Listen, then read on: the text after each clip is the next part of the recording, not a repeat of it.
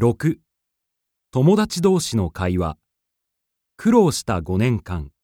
1とうとう明日ね。初めてのプレゼン。うん。会社に入って5年。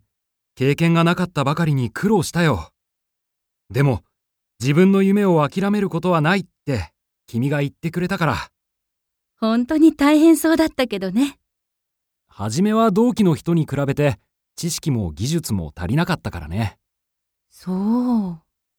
部長に何度もやり直しさせられたけど負けるものかと思って頑張ってきたんだ部長は一日も早くあなたにプロの仕事ができるようになってほしかったのよ。それが上司というものよ。